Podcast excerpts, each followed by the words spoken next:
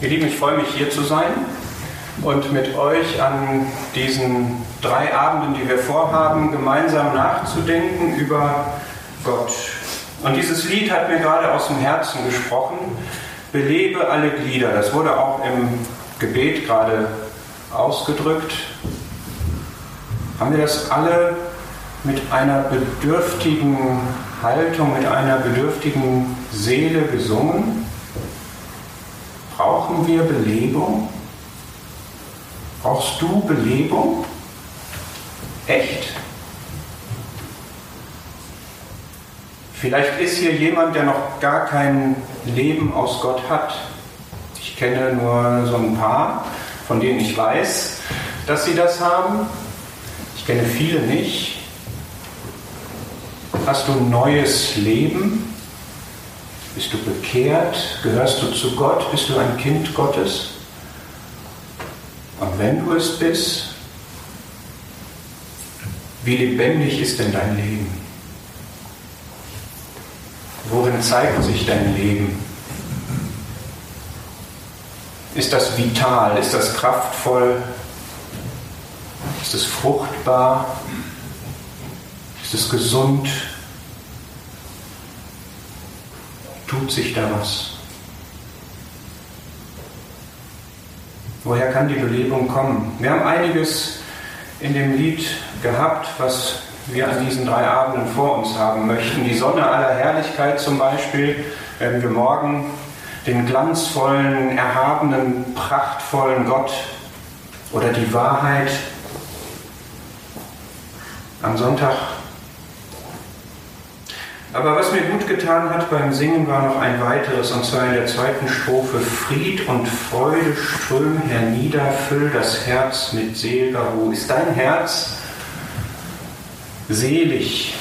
Ist da Ruhe? Ist da Frieden? Die Fragen, die ich stelle, sind hoffentlich erlaubt, sollen Denkanstöße sein.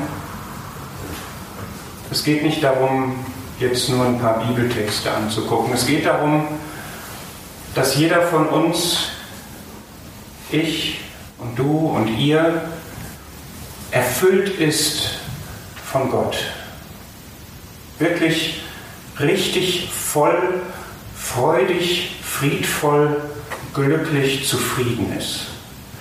Und deshalb, ihr habt alle eine lange Woche hinter uns, euch. Wir haben noch Ferien in Nordrhein-Westfalen, ähm, haben nur Handwerker bei uns zu Hause, deswegen war das nicht ganz so erholsam. Aber vielleicht seid ihr so lieb und denkt bitte mal darüber nach, wer ist Gott? Das ist der Titel der Veranstaltung hier.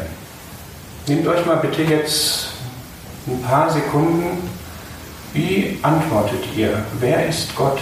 Wie kennst du Gott? Wie würdest du ihn beschreiben? Wie hast du Gott erlebt? Wie hast du Gott erfahren?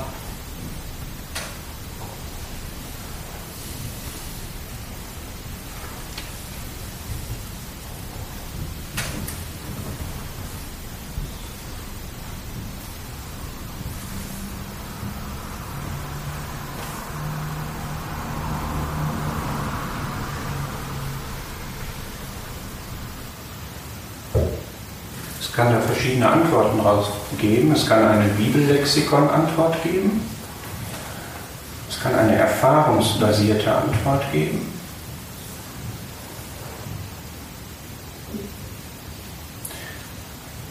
Ich möchte das jetzt mal so stehen lassen. Ich freue mich immer, wenn man auch in Austausch kommt, gerne hinterher.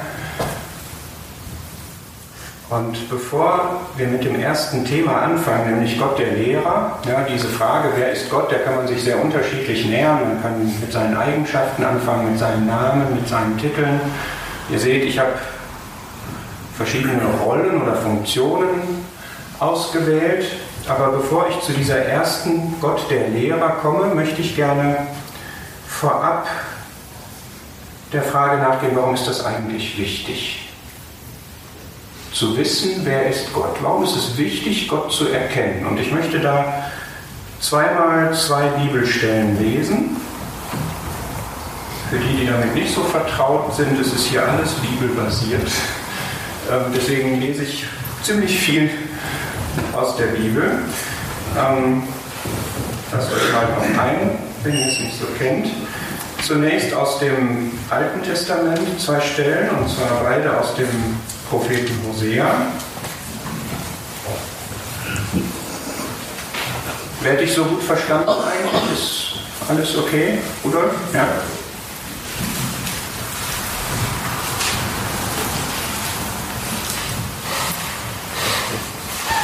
Aus dem Propheten Hosea aus Kapitel 4. Nur einen Satz.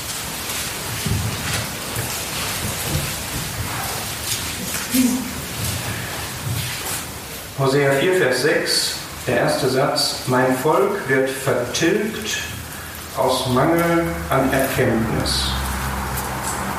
Und aus Kapitel 6,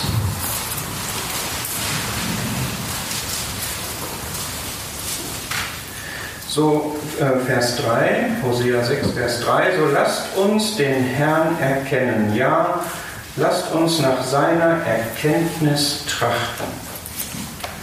Und dann lesen wir noch zwei Verse aus dem Neuen Testament, aus dem zweiten Petrusbrief.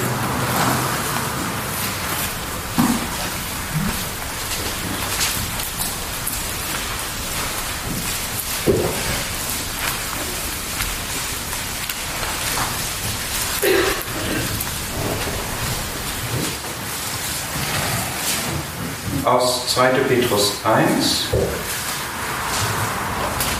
in Vers 2.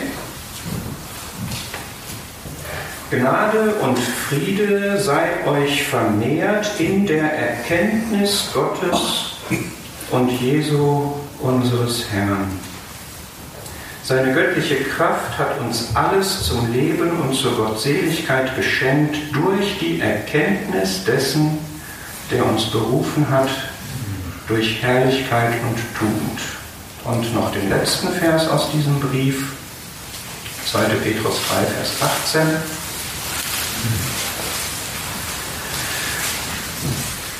Wachst aber in der Gnade und Erkenntnis unseres Herrn und Heilands Jesus Christus. Ihm sei die Herrlichkeit, sowohl jetzt als auch auf den Tag der Ewigkeit. Amen. Ich möchte diese Verse nur voranstellen, um zu umreißen, warum ich es wichtig finde, dass wir uns bewusst machen, wer Gott eigentlich ist. Warum es wichtig ist, dass wir Gott erkennen. Erkennen, wie er wirklich ist. In Hosea haben wir gelesen, wenn wir Mangel an Erkenntnis haben, scheitern wir, wird man vertilgt. Ich reiße das ein bisschen aus dem Kontext, aber der Grundgedanke ist, so. Wenn hier jemand ist, der Gott noch gar nicht erkannt hat, der keine Beziehung zu Gott hat, für den Gott ein rotes Tuch ist oder ein Buch mit sieben Siegeln oder ein weißes Blatt Papier, dann sagt die Bibel, du gehst verloren, dein Leben wird in der Hölle enden. Da trifft das buchstäblich zu, wer Gott nicht erkennt, wird vertilgt, wird verloren gehen ewig. Wer Gott hat, wer sich zu Gott bekehrt hat, wer Gott seine Sünden bekannt hat, der hat das neue Leben, aber auch da ist nicht egal, wie du Gott siehst. Auch da ist nicht egal, was für ein Bild du von Gott hast, wie du Gott verstehst, wie du Gott kennst. Ob das jetzt ein strenger oder ein leichtfertiger Gott ist zum Beispiel. Ob das ein Gott ist, der sich für dich interessiert oder ob das nicht so ist. Ob er dein Lehrer ist oder ob er das nicht ist. Ob er heilig ist oder ob er das nicht ist. Ob es eine Wahrheit gibt und er die Wahrheit ist und sogar der Wahrhaftige oder nicht. Darum soll es an diesen Abenden gehen. Und da hängt eigentlich alles von ab. Wenn du nicht das richtige Bild von Gott hast, dann wirst du in deinem Leben auch Probleme haben. Es gibt viele Christen, die Probleme haben, weil sie Gott nicht richtig erkennen.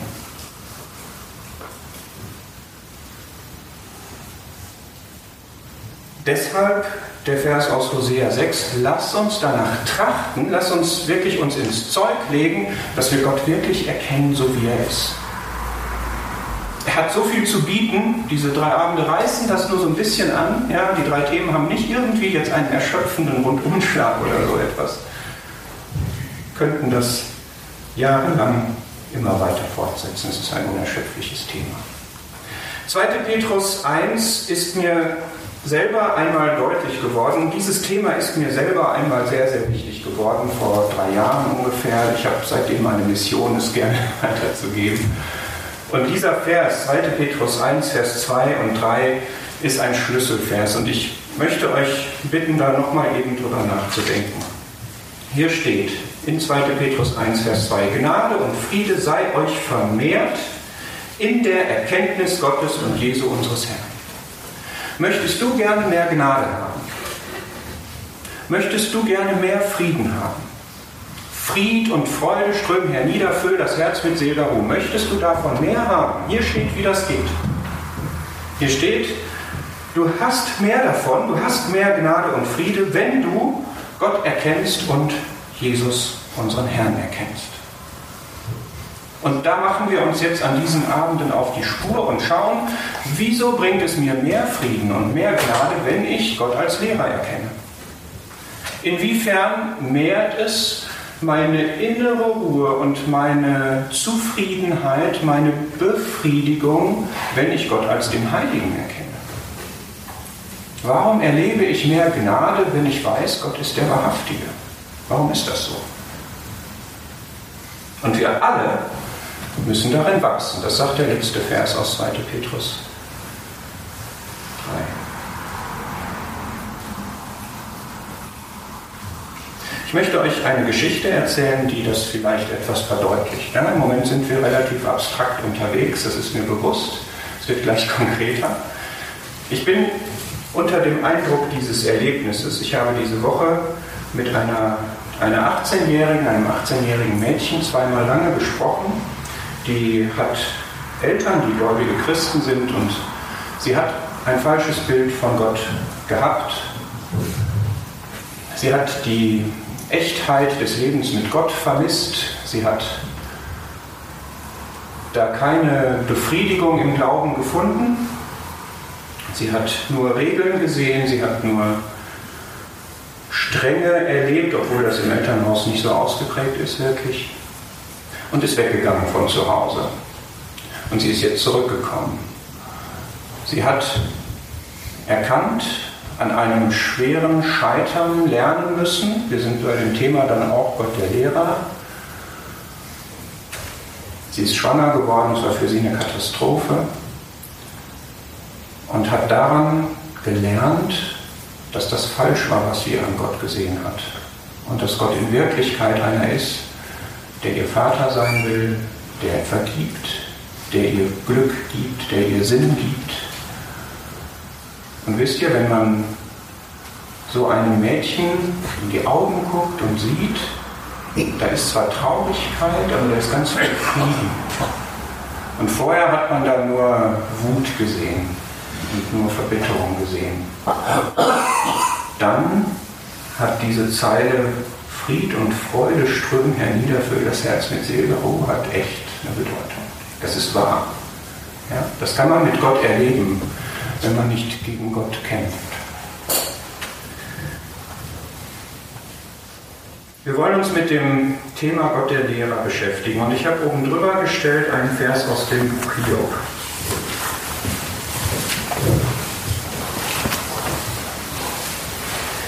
Hiob 36.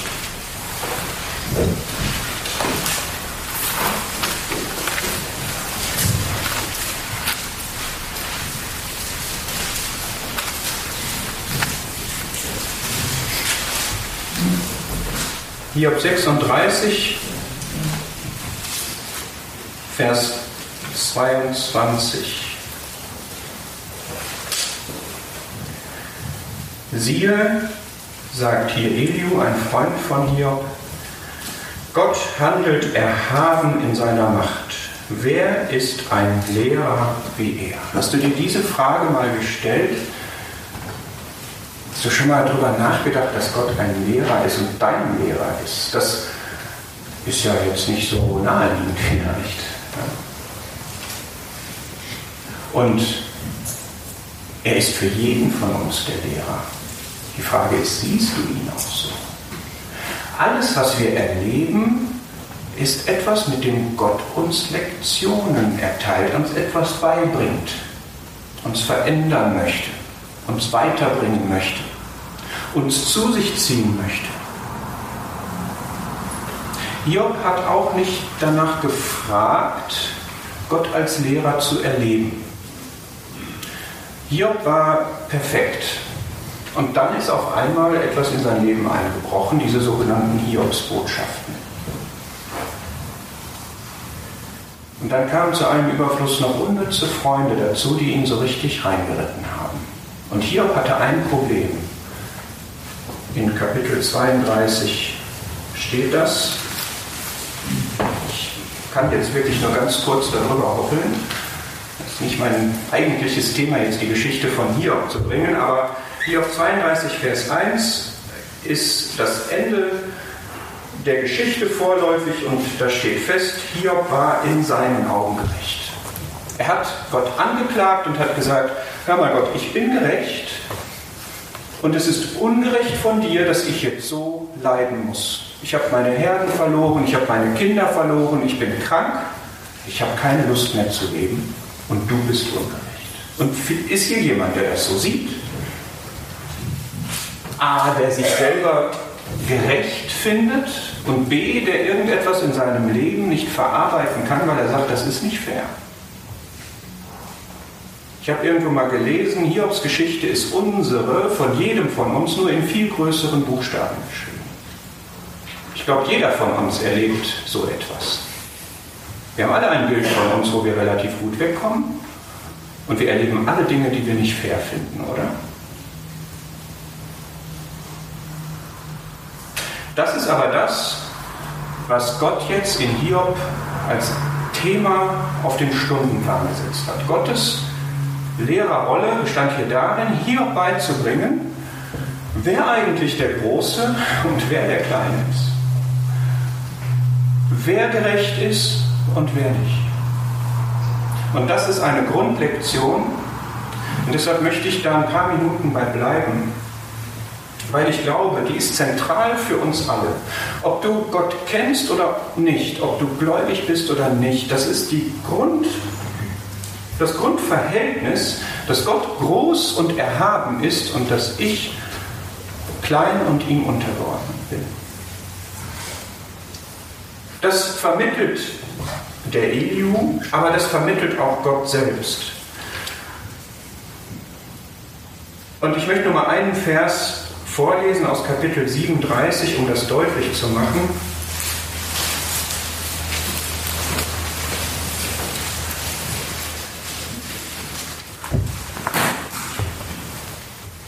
Am Ende des Kapitels, den Allmächtigen, Vers 23, den erreichen wir nicht. Den Erhabenen an Kraft und das Recht und die Fülle der Gerechtigkeit beugt er nicht. Oder aus Kapitel 36 auch nochmal Vers 5, siehe, Gott ist mächtig und doch verachtet er niemand. Wunderschön, ja? Gott ist gewaltig, Gott ist erhaben, Gott ist mächtig, er ist allmächtig und doch verachtet er niemanden, dich nicht. Niemanden. Er möchte dich haben als sein Kind. Er möchte eine Beziehung zu dir haben. Er möchte, dass du, wenn du gläubig bist, ihn auch in dieser Allmacht und in dieser Erhabenheit erkennst. Und Gott selber setzt dann in erster Linie da an, dass er sich Hiob als Schöpfer vorstellt. Glaubst du das? Glaubst du, dass Gott der Schöpfer ist? Kann man heutzutage kaum bringen. Ne? Ist alles durch Zufall entstanden.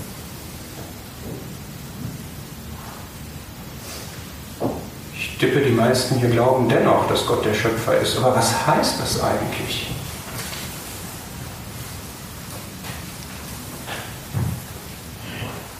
Ich habe mal zwei Beispiele. Wenn man sieht, was so, ich bin kein Naturwissenschaftler, ich bin jetzt jenseits meiner Expertise unterwegs. Die Forschung kümmert sich in, letzter, in den letzten Jahren ziemlich viel um die Naturkonstanten. Das sind so Parameter, die sind in der ganzen Natur fixiert. Und je mehr man dort forscht, umso mehr erkennt man, wie unendlich präzise gewisse Kräfte, Verhältnisse abgestimmt sind. Feinabstimmung ist der Begriff dafür, Feintuning. Zum Beispiel die Kräfte im Atomkern zwischen den verschiedenen Teilchen sind mit einer Genauigkeit abgestimmt. Wenn man die in Zahlen ausdrückt, ist das 1 zu 10 hoch 40. Wenn ihr, wie ich, keine Mathematiker seid und mit solchen Zahlen nichts anfangen könnt, dann könnten wir jetzt ein Spielchen machen, um das zu vermitteln. Ja, gibt es so Illustrationen. Nehmen wir eine Münze und füllen hier den ganzen Raum mit Münzen. Und wenn jetzt aus diesem Raum die richtige Münze rausgepickt würde, das wäre eine Leistung. Ne? Also ich würde mich da auf keine Wette einlassen. Ja, wie viele passen hier rein? Ein paar tausend, ein paar zehntausend. Wären wir so in der Größenordnung von 10 hoch 5, vielleicht auch 10 hoch 6. Wir wollen bei 10 hoch 40 landen. Um dahin zu kommen, müssen wir nicht nur diesen Raum nehmen, nicht nur Großstadt Niederdreisbach oder was hier sonst, oder Siegen oder Hessen oder Deutschland oder Europa. Wir müssen Europa und halb Afrika nehmen und das nicht nur bis zur Decke füllen, sondern bis zum Mond und das Ganze dann eine Milliarde Mal. Dann haben wir die 10 hoch 40 Menge an Münzen. Und diese Kräfte sind so genau austariert, dass Gott sozusagen diese eine rausgepickt hat, bei der das Ganze funktioniert. Hätte er eine andere Münze genommen, würden entweder die Kräfte zu stark sein und der Atomkern würde schmelzen, oder sie würden zu schwach sein und er würde auseinandergehen. Es geht jetzt hier nicht um die Naturwissenschaft, es geht darum, Gott ist der Schöpfer. Und Gott hat das so präzise gemacht. Wenn du sagst, ich glaube nicht an einen Schöpfer, ich glaube, dass das alles Zufall ist, dann musst du das hier verpacken. Dann musst du sagen, Zufall, das ist ein Wort, das klingt cool, ja, damit kann man alles erklären, aber glaubst du wirklich, dass dieser, diese wahnsinnig unwahrscheinliche Geschichte, dass die zufällig entstanden ist? Wir können es noch toppen. 10 hoch 40 ist Pillepalle. Die größte Zahl in dem Bereich ist 10 hoch 10 hoch 123. Also nicht 10 hoch 123, das wäre eine 10 mit 123 Nullen, das sind dann irgendwann Dagobert Dax Fantastilliarden, wenn man das ausformulieren würde, sondern 10 hoch 10 hoch 123, also eine 10 mit 10 hoch 123 Nullen. Also da hört es irgendwo auf, das sind mehr Nullen als Teilchen im Universum sind. Und diese Zahl gehört dazu, dass das Universum eine Ordnung hat und nicht in sich zusammenfällt oder auseinanderfliegt. Es expandiert langsam, aber es hat einen Zusammenhang. Die Kräfte sind austariert und die sind so austariert, dass man diese Zahl braucht, um das zu beschreiben. Ist das Zufall? Was für ein Zufall, was für ein Zufall glauben wir denn da eigentlich? Das ist nicht glaubhaft. Es ist leichter zu glauben, dass Gott das gemacht hat dass es ein, eine Intelligenz gibt, die das gemacht hat. So, ich mache jetzt hier nicht einfach nur Ausführungen, damit wir glauben, dass Gott der Schöpfer ist, sondern wenn Gott das so gemacht hat und so exakt und so präzise etwas abstimmt, was macht er denn mit deinem Leben?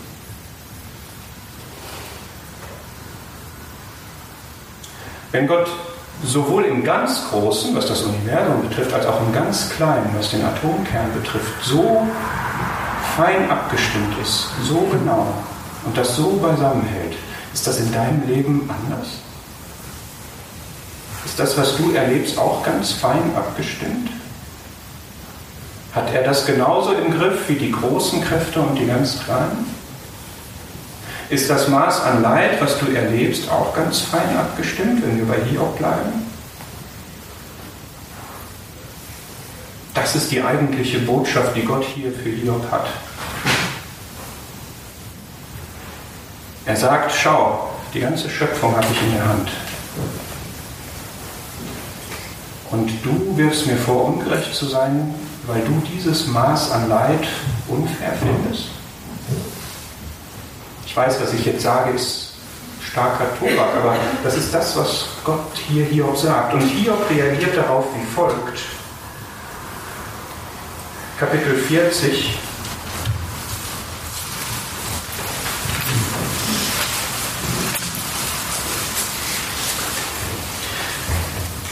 Kapitel 40, Vers 4, siehe, zu gering bin ich, was soll ich dir erwidern? Ich lege meine Hand auf meinen Mund. Da gehört die hin, wenn wir vor Gott sind. Und ich will jetzt nicht sagen, dass Gott das Ziel hatte, auch in die Knie zu zwingen oder so. Ja, hier hat nicht ein harter Gott agiert. Das sehen wir im nächsten Kapitel, da kommt im übernächsten, da kommt Hiob nämlich noch einen Schritt weiter. Wir müssen erst einmal vor Gott auf die Knie sozusagen. Ja? Wenn wir Gott anklagen wollen, ist das der falsche Weg, wirklich. Das gehört sich nicht.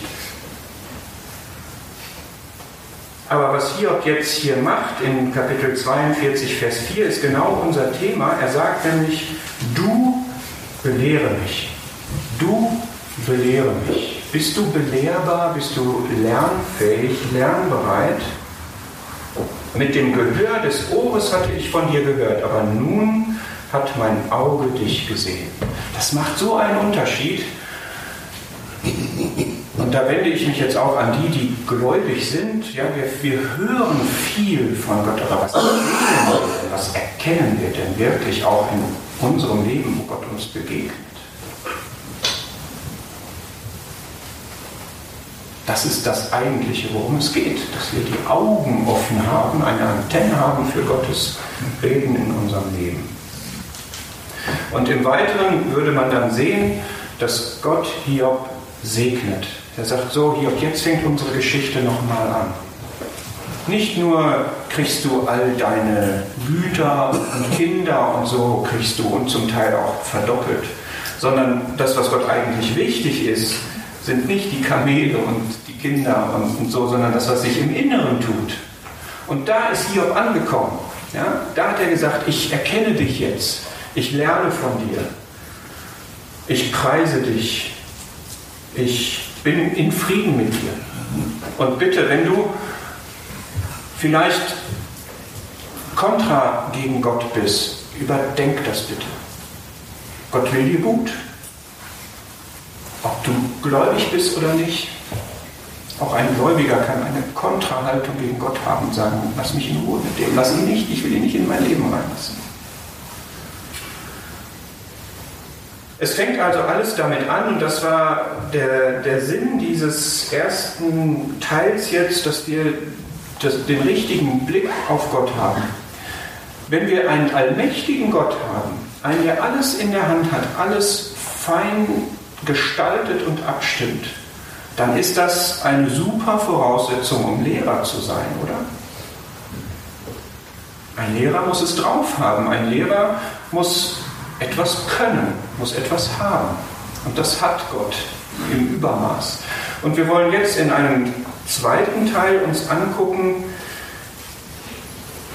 wie der Herr Jesus als Lehrer auftritt und wie leider die Menschen ein falsches Bild von ihm haben. Wir sind jetzt bei dem Thema, was für ein Bild habe ich von dem Lehrer? Und wenn man den Titel Gott der Lehrer schreibt, zögert man so ein bisschen, weil Lehrer sind jetzt nicht die allerbeliebteste Berufsgattung. Ne? Ich weiß nicht, ob hier welche sind, aber es sind die, die alles besser wissen, die einem schlechte Noten geben, einem vielleicht auch sitzen lassen die im Zweifel auch noch faule Socken sind oder so, ständig Ferien haben. Neidfaktor kommt da rein. Ist jetzt nicht der attraktivste Titel für Gott, ein Lehrer zu sein. Ja, und wir werden das bei dem Herrn Jesus sehen. Wir gehen jetzt mal in die Evangelien. bevor ich hinterher hier irgendwie ein Gespräch kriege, ich habe auch einen Lehrberuf. Ja, also ich habe jetzt gerade auch gegen mich selber gesprochen hier. Kein Thema. Wir schlagen mal auf Matthäus 23.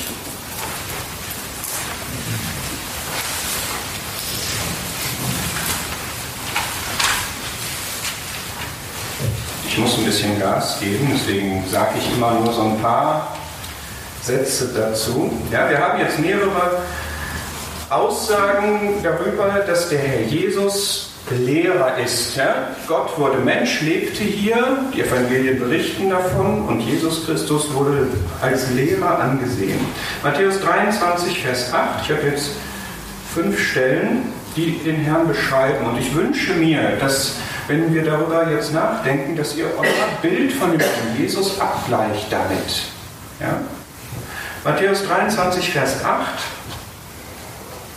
Ihr aber lasst euch nicht Rabbi nennen, sagt er da, denn einer ist euer Lehrer, ihr alle aber seid Brüder. Das ist mal eine Grundaussage.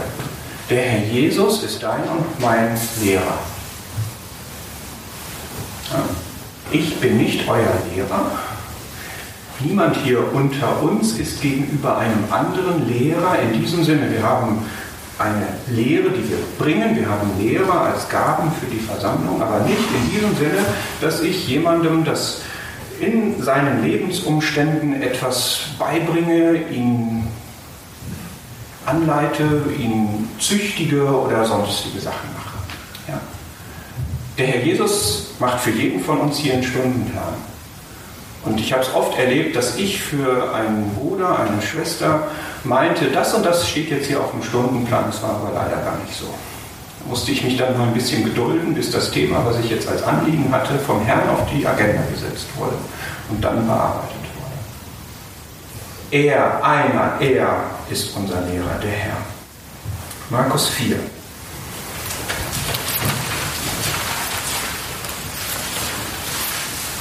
Dieses Bild mit dem Stundenplan könnte man noch wunderbar ausbauen, wenn ihr Freude daran habt. Was für Fächer gibt es eigentlich auf dem Stundenplan des Herrn? Abhängigkeit, Gebet,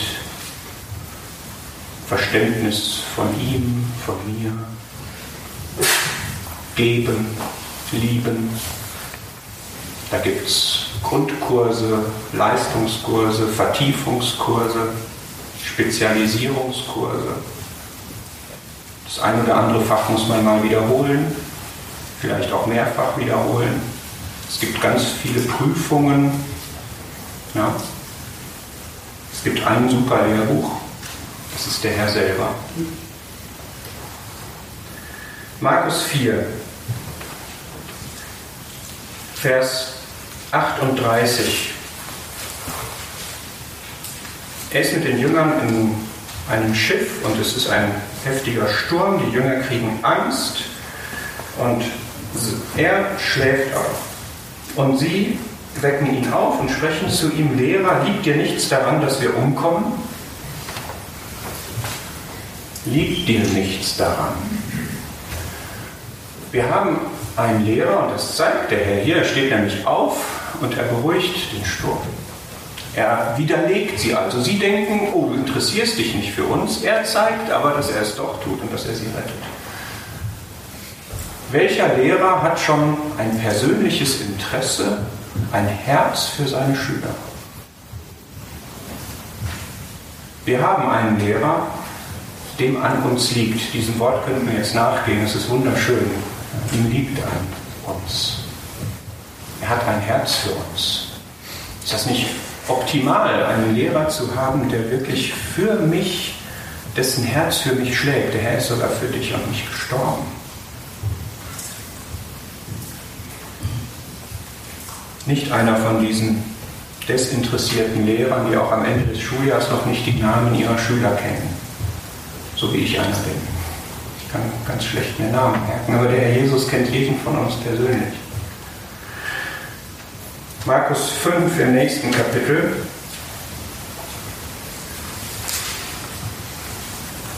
Vers 35.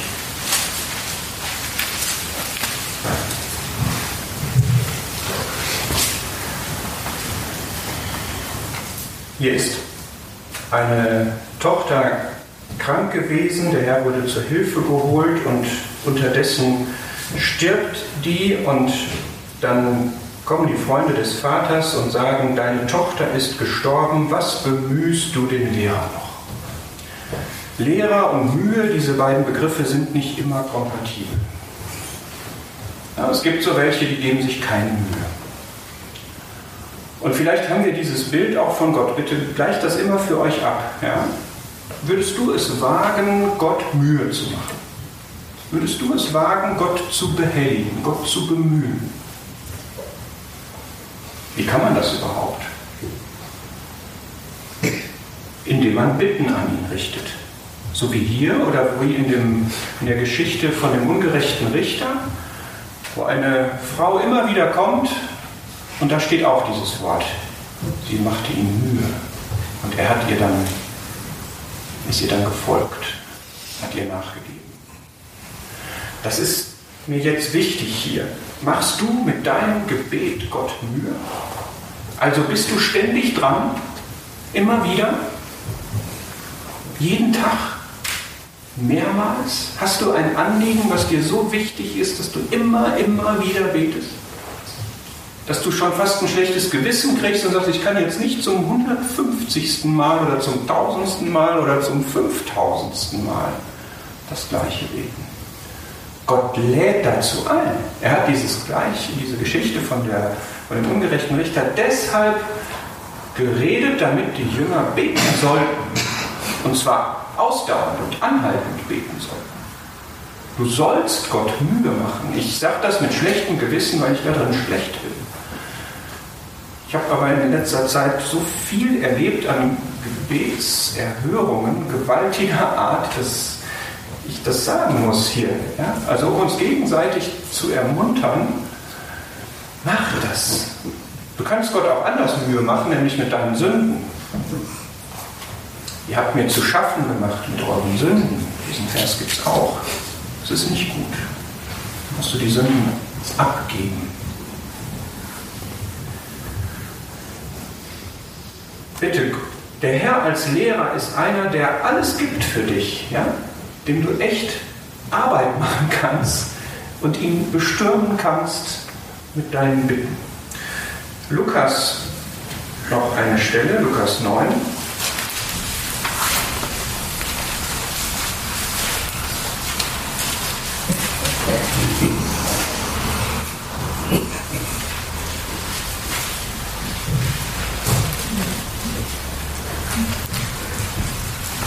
Lukas 9, Vers 38.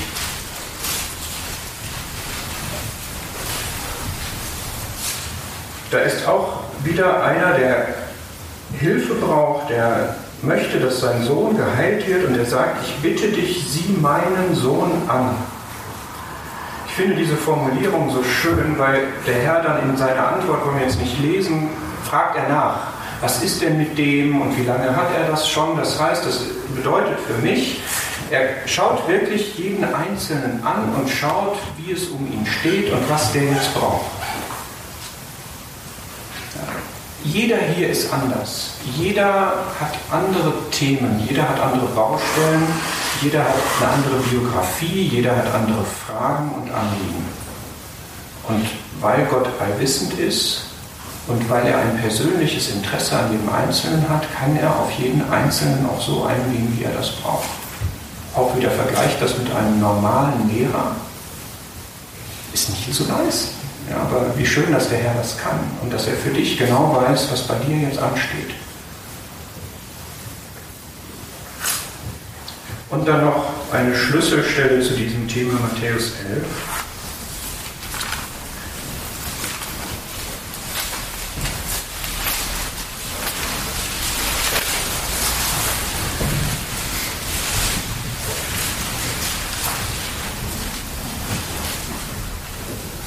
Vers 28. Kommt her zu mir, alle ihr mühseligen und beladenen, und ich werde euch Ruhe geben. Nehmt auf euch mein Joch und lernt von mir. Denn ich bin sanftmütig und von Herzen demütig, und ihr werdet Ruhe finden für eure Seelen. denn mein Joch ist sanft und meine Last ist leicht. Mehrere Punkte jetzt. Bist du mühselig? Arbeitest du dich mit irgendwas ab? Bist du beladen? Ist dir was zu viel? Kommt her zu mir. Lade das ab, gib ihm den Stress, die Belastung in die Hand. Ich werde euch Ruhe geben. Wenn du noch nicht zu dem Herrn gekommen bist, heißt das, bring ihm deine Sünden, bete zu ihm und bekenne ihm, was in deinem Leben alles schief gelaufen ist, wo du dich schuldig gemacht hast. Wenn du das schon getan hast, ist das Rezept dasselbe. Was dich belastet, was dich stresst, komm damit zu ihm. Und dann kommt dieser Punkt, nehmt auf euch mein Joch und lernt von mir. Das heißt, macht das so wie ich. Ich folge Gottes Willen, macht ihr das auch, macht dasselbe Joch, arbeitet gemeinsam mit mir in diesem Joch Gottes und lernt von mir. Und den Herrn Jesus als Lehrer zu sehen, heißt von ihm zu lernen. Es gibt kein besseres Lehren als durch Vorbild. Wie geht das praktisch? Das ergibt hier ein Beispiel. Ich bin sanftmütig und von Herzen demütig. Lass doch dieses Geacker los, werd sanftmütig. Hör doch auf, dich gegen meine Wege mit dir zu sträuben, werd demütig. Dann wirst du Ruhe finden. Nicht, wenn du immer dich versuchst frei zu strampeln und wenn du versuchst, deine eigene Agenda durchzuziehen sondern komm mit unter mein Joch, das ist sanft. Und die Last, die ich dir auflege, ist leicht, wenn du sie in dieser demütigen Haltung nimmst und mich mittragen lässt. Ist es ein guter Lehrer? Einer, der einerseits allmächtig und erhaben ist und alles im Griff und alles in der Hand hat, der aber zugleich diese Eigenschaften hat, wie wir sie hier bei dem Herrn Jesus sehen, persönlich interessiert, mit Liebe, mit Herz, mit Vorbildfunktion, mit einem individuellen Blick auf deine Anliegen und Bedürfnisse, dem man Mühe machen kann, der sich einsetzt könnten jetzt noch darüber nachdenken, was ist eigentlich sein, sein Ziel mit uns, was will er uns denn eigentlich beibringen. Letzten Endes ist das, ihm ähnlicher zu werden.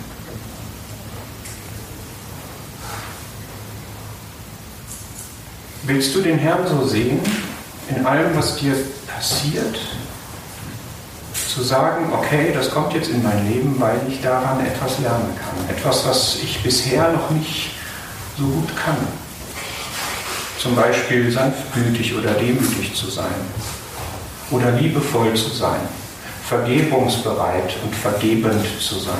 Wir können von ihm so viel lernen.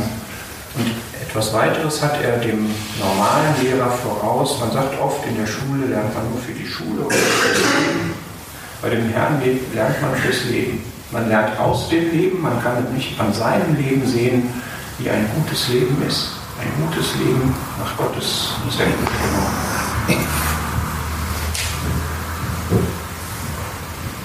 So wird der Herr hier beschrieben und ich möchte in einem kleinen letzten Teil gerne noch etwas auf die Methoden gucken. Ich bin ein großer Didaktikfreund, jetzt auch in meinem beruflichen. Und man lernt da, es gibt Ziele für die Lehre und es gibt Methoden, die Methoden müssen zu den Zielen passen. Und es ist immer spannend, es gibt die Methode, ich schreibe alles an die Tafel, ja, oder ich mache lauter Arbeitsblätter oder ich mache etwas vor. Ja.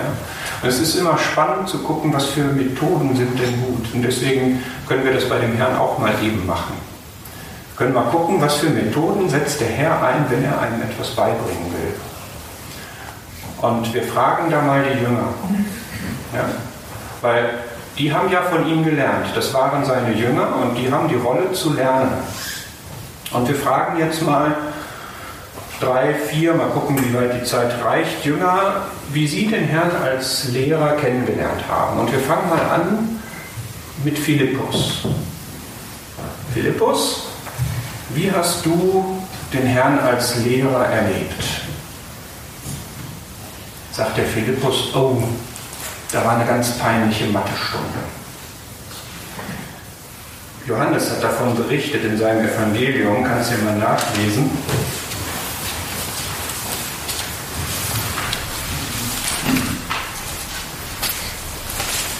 Johannes 6.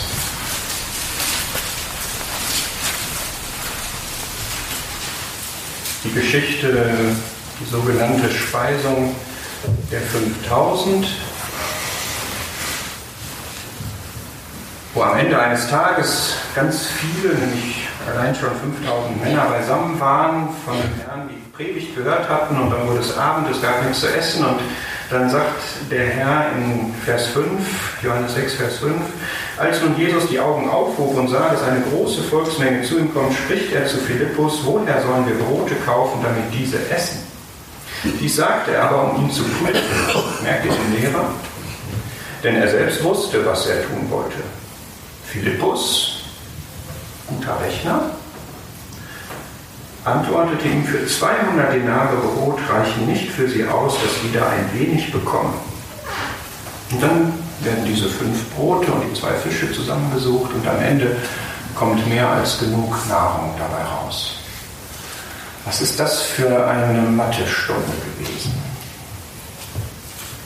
Hast du auch, bist du auch schon mal in so einer Situation gewesen, wo der Herr dich prüft, auf den Prüfstand stellt und sagt, schau, das ist die Situation, was machen wir denn jetzt? Passiert oft, oder?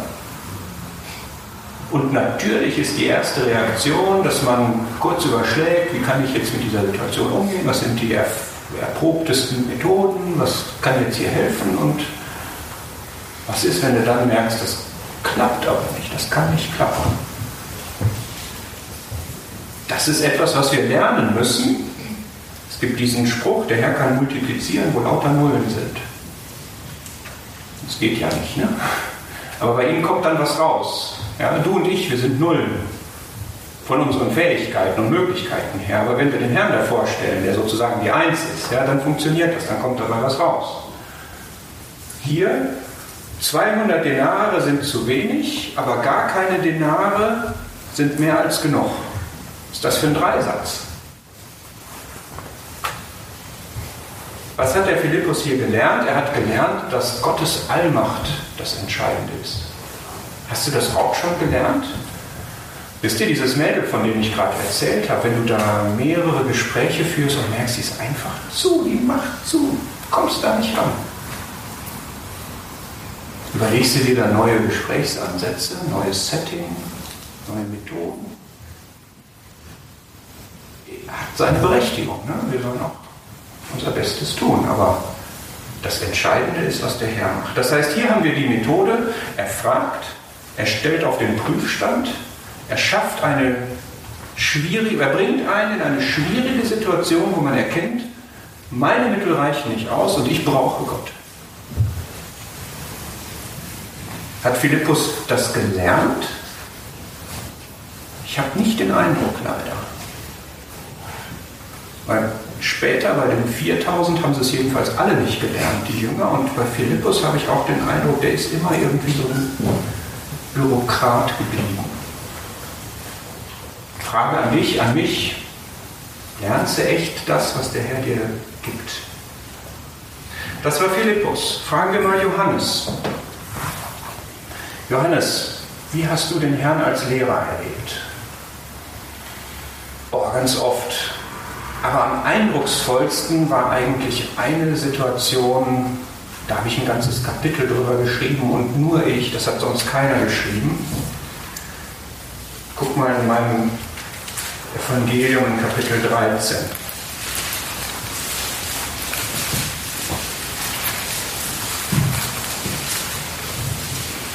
da hat der Herr eine Lektion auf den Stundenplan gesetzt, die ich in meinen Briefen auch immer vorangetragen habe, nämlich Liebe.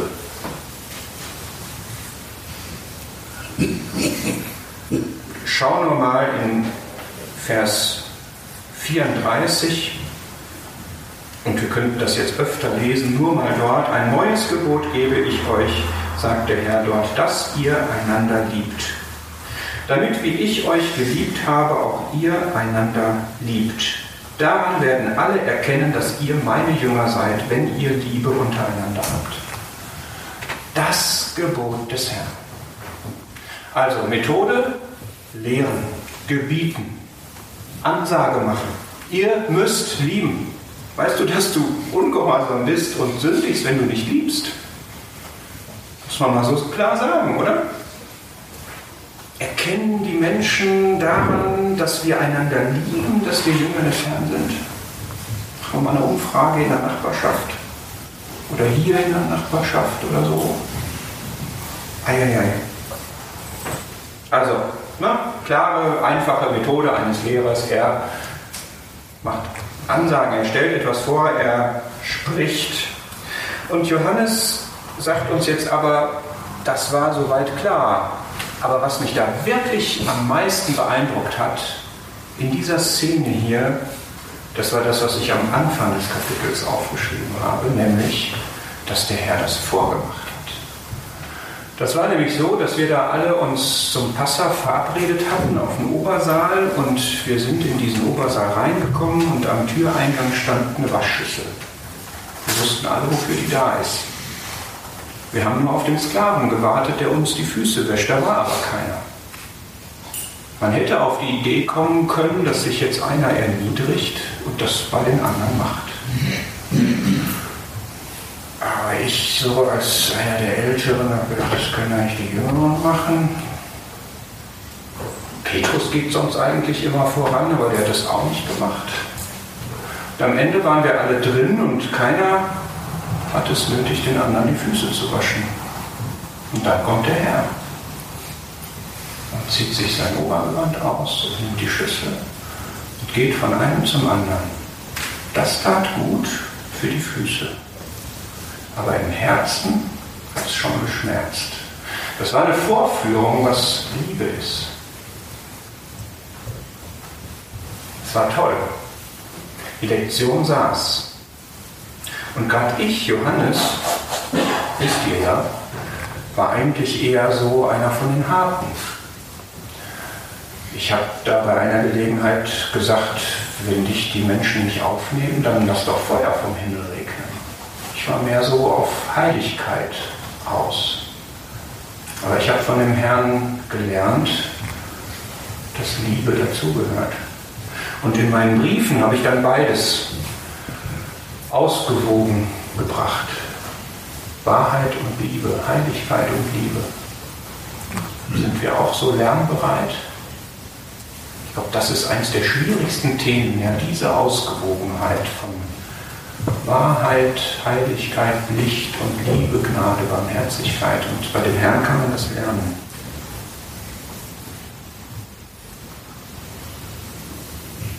Ich glaube wirklich, wenn man die Briefe liest und über Johannes liest, dass er wirklich in der Schule des Herrn war und da gelernt hat. Ganz stark. Wir könnten jetzt noch Petrus nehmen, Also hier Methode jetzt Vorbild. Ja. Wirksamste Methode bei Petrus Vorführung auf dem heiligen Berg. Das hat er nie vergessen. Das hat er in seinen Briefen auch verarbeitet, wie der Herr ihm da erschienen ist. Diese Herrlichkeit. Ein Blick im Hof des Hohen Priesters, der auf das Gewissen einwirkt. Was hat Petrus dazu veranlasst, aus dem Boot zu steigen, wo der Herr da ankommt? Was hat der Herr ihm durch sein Auftreten, durch seinen Blick vermittelt, dass er ihn fragt, wenn du mir befiehlst, zu dir zu kommen, dann mache ich das. Ist der Herr dir auch schon mal so entgegengetreten und hat dich quasi aufgefordert, dich von ihm bitten zu lassen, sozusagen. Ja? Hier stehe ich und sag doch was. Und dann ermögliche ich dir Schritte, die du sonst nie gehen könntest. Finde ich eine ganz gewaltige Szene. Aber einen noch, da möchte ich eigentlich nur einen Vers lesen, weil der eigentlich alles sagt aus dem Lukas-Evangelium.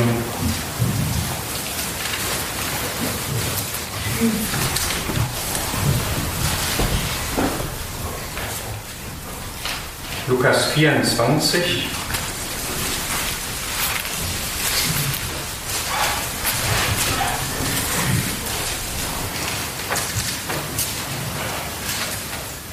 Vers 32, da waren zwei sehr enttäuscht und verwirrt und traurig, als der Herr gestorben war. Und er kommt dann zu ihnen und begegnet ihnen und spricht mit ihnen und im Nachhinein sagen sie Folgendes und das ist sicherlich eine wichtige Methode des Herrn. Sie sprachen zueinander, brannte nicht unser Herz in uns, als er auf dem Weg zu uns redete und uns die Schriften Dein Herz auch schon mal gebrannt, als du in der Bibel von dem Herrn gelesen hast? Hat er dir auch schon so die Schriften geöffnet? Hast du das schon mal gebetet vor deiner stillen Zeit oder vor der Wortbetrachtung? Kann man machen. Ist echt auch eine Frage meiner Herzenshaltung. Ich wünsche mir, dass diese das sollen ja jetzt echt immer nur so Schlaglichter in das Leben des Herrn hinein, aber ich wünsche mir, dass dieser Effekt da ist, dass etwas in uns angezündet ist, bei euch, bei mir, dass man sagt, ja, der ist wirklich gut, der ist wirklich liebevoll, der, der gibt mir etwas, der hilft mir weiter, der bringt mich voran, der macht aus mir einen kompletteren, Christusähnlicheren Christen. Das ist sein Ziel mit uns und daran arbeitet er. Und für uns ist es gut, wenn wir uns darauf einlassen, wenn wir diesen Blick auf ihn haben, eine Antenne für ihn haben und sagen, alles, was mir begegnet, kommt von dir, ist an dir vorbeigegangen und bringt mich dir näher, macht mich dir ähnlicher. Ich, ich will mich da wirklich von dir belehren lassen, weil ich weiß, dass das ein herrliches Ziel ist, was du mit mir hast. Weil ich weiß, dass es für mich gut ist.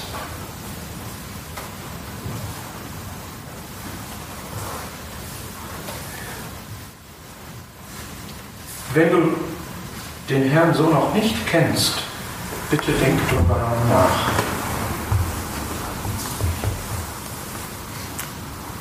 Er hat mit jedem Menschen etwas vor. Und auch wenn du ihn bisher noch nicht in dein Leben gelassen hast, hast du schon einiges mit ihm erlebt. Überleg mal, was dir alles so geschehen ist.